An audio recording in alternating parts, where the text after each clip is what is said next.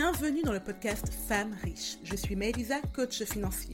J'ai commencé à investir il y a plus de 13 ans, en commençant avec de l'immobilier, avec aujourd'hui 7 biens immobiliers, DSCI, mais également en investissant en bourse. Alors je vous amène avec moi sur le chemin de l'indépendance financière. Je vous rassure, ici, vous avez le droit d'être ambitieuse, de vous poser des questions et même d'avoir des doutes. Seul ou avec mes invités, je vous partage les bons réflexes lorsqu'il s'agit d'épargner, d'investir et de faire évoluer votre relation à l'argent. Alors installez-vous confortablement, c'est parti pour une dose d'argent et de bonne humeur.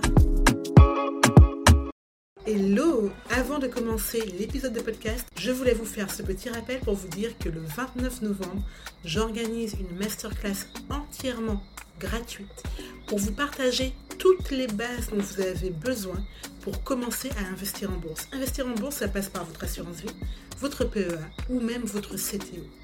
Il y a des notions, des termes, des stratégies dont vous avez besoin pour avancer sereinement et vous construire un matrimoine solide. Je vous partage tous ces éléments gratuitement le 29 novembre au cours d'une masterclass de folie. Alors inscrivez-vous pour démarrer 2024 pleine de confiance financière. Hello, hello et bienvenue dans ce nouvel épisode de Femmes riches. Aujourd'hui, j'ai envie de vous faire un épisode orienté mindset. J'ai eu une, prise de conscience il y a peu, je voulais la partager avec vous. Je voulais qu'on parle du poids des croyances dans la capacité à être heureux. Il y a des gens qui, malgré un haut niveau de revenus, qui, malgré un grand patrimoine, sont incapables, foncièrement incapables d'être heureux. D'autres personnes qui, au contraire, ont moins de revenus, moins de patrimoine, arrivent, elles, à cultiver le bonheur. Et je voulais vous parler de ce paradoxe. Je voulais vous en parler à travers mon histoire.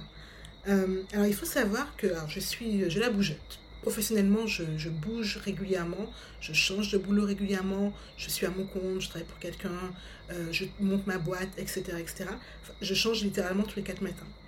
En 2018, j'ai monté mon entreprise qui a grandi, avec laquelle j'ai recruté. Mais en fin 2020, fin euh, début 2021, euh, l'entreprise a dû fermer puisqu'on n'avait plus de sous et on n'a pas réussi à faire de levée de fonds. À ce moment-là, j'ai décidé de me reconvertir et de passer freelance.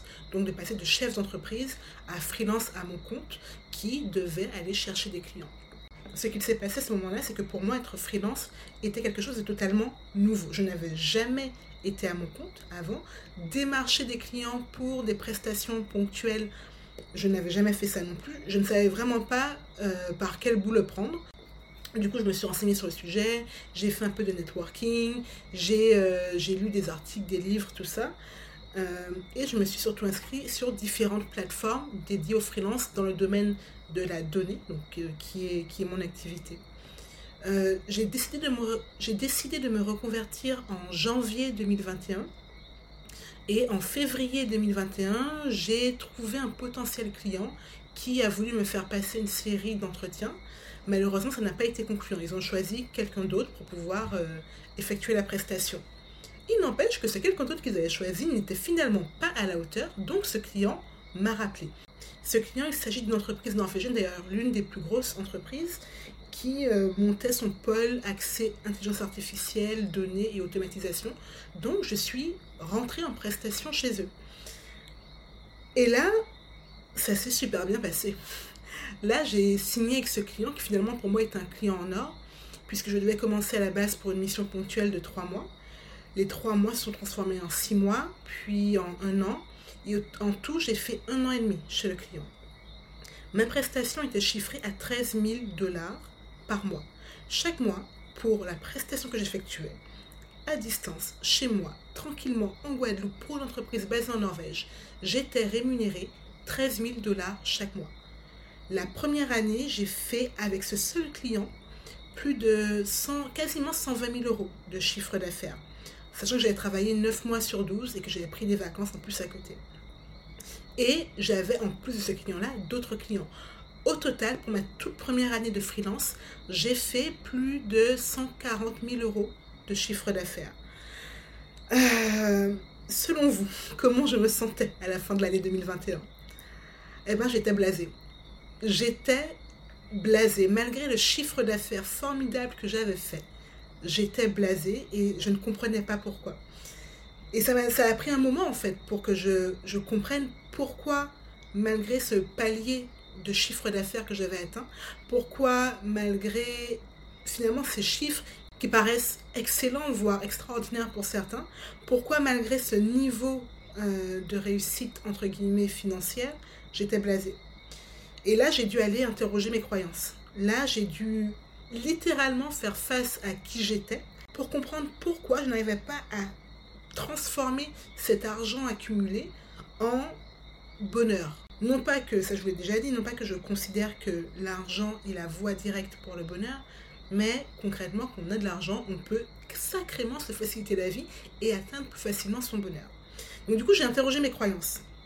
J'ai interrogé mes croyances et je me suis demandé, mais pourquoi alors que objectivement, j'ai de l'argent, objectivement, j'ai un chiffre d'affaires excellent, en plus ma boîte, via ma boîte de freelance, je payais toutes mes dépenses, donc je payais une partie de mon loyer, euh, je payais mes billets d'avion dès que je voulais voyager, je payais euh, mon essence quand je bougeais, etc. Donc pourquoi ce cadre de, pourquoi malgré ce cadre de vie extrêmement confortable, je n'arrivais pas à en tirer du bonheur? Du coup, en interrogeant mes croyances et en, les regardant en face, même si ce n'est pas confortable, je vous assure, c'est vraiment nécessaire. En les regardant en face, je me suis rendu compte que j'avais une croyance forte par rapport à l'argent, qui était qu'il faut galérer, il faut souffrir pour gagner de l'argent. Pour mériter une rémunération, pour mériter une rentrée d'argent, il faut fournir un effort énorme. Je ne sais pas si vous imaginez le poids de cette croyance, puisque moi, j'ai décidé en janvier de passer freelance. J'ai lu sur tous les blogs que j'ai pu trouver qu'il fallait galérer, c'était normal d'attendre 3-4 mois pour trouver un client. J'ai trouvé un client en 3 semaines. On m'a dit, j'ai lu partout que c'était normal d'avoir des missions courtes quand on commençait et, euh, et d'avoir de la vacance finalement entre ses clients. J'ai trouvé un client qui a prolongé mon contrat de 3 mois à 6 mois, puis à 9 mois, jusqu'à durer un an et demi. Euh, j'ai lu également partout que la relation entre freelance et client pouvait être extrêmement conflictuelle, puisque les clients avaient tendance à arnaquer un peu les, freelances, à vouloir les faire travailler outre mesure, à ne pas vouloir les rémunérer à leur juste valeur, à ne pas les payer en temps et en heure. Je suis tombée sur un client norvégien. J'ai réussi à convaincre un client norvégien de m'embaucher. Me, je peux vous dire que les Norvégiens, en termes de professionnalisme, c'est la crème de la crème. J'étais payée en temps et en heure. La, les relations de travail, l'ambiance au travail, malgré la distance, était géniale. D'ailleurs, j'ai fait deux ou trois voyages en, en Norvège pour aller les voir directement. En gros, tout, toutes les étapes où j'avais lu qu'il fallait fournir un effort énorme, trouver un client, le garder, travailler, échanger avec lui, tout ça, c'est passé crème pour moi. Ça a été extrêmement facile pour moi et je ne comprenais pas. Et donc du coup, dans mon système de valeurs, avoir de l'argent facilement, eh ben ça ne passait pas. Et c'est pour ça en fait que j'étais blasée. C'est pour ça que je n'arrivais pas à en tirer un bonheur parce que je me disais au fond de moi, mais tu n'as pas assez galéré pour mériter cet argent. C'est de l'argent facile. Mais en gros, tu triches. Et si tu triches, tu, ne, moi, tu ne mérites pas ton argent. Tu n'as pas à t'en réjouir, tu n'as pas à être trop heureuse, tu n'as pas à t'en vanter. Euh, calme ta joie, quoi. en gros, c'est ce que je me disais, c'est calme ta joie, parce que clairement, là, euh, c'était un coup de chance. C'est pas vraiment ça, euh, le fait de travailler, c'est pas vraiment ça, le fait de mériter un salaire, c'est pas vraiment ça, le fait de, de, de générer un chiffre d'affaires. Là, tu as eu la version easy du truc, donc tu ne le mérites pas trop, ne la ramène pas. Et à cause de cette croyance, du coup, qu'il faut souffrir pour mériter un revenu, qu'il faut souffrir pour pouvoir générer un chiffre d'affaires, que l'argent est compliqué à obtenir, je me suis enfermée dans une boucle d'insatisfaction par rapport à l'argent. Et donc j'aurais pu générer, et c'est ce que j'ai fait au bout de deux ans de travail en tant que freelance, j'ai généré en tout plus de 300 000 euros de chiffre d'affaires. Euh, et donc du coup, malgré ce chiffre qui avec le recul est, est génial concrètement, maintenant que je travaille sur ma croyance financière, mais sur le moment, ça n'avait que très peu d'importance moi parce que je n'avais pas assez transpiré, je n'avais pas assez galéré pour avoir cet argent. Donc il n'avait pas la même saveur qu'un revenu, salaire ou autre, hein, qu'un revenu pour lequel j'aurais dû transpirer, faire mes preuves, galérer.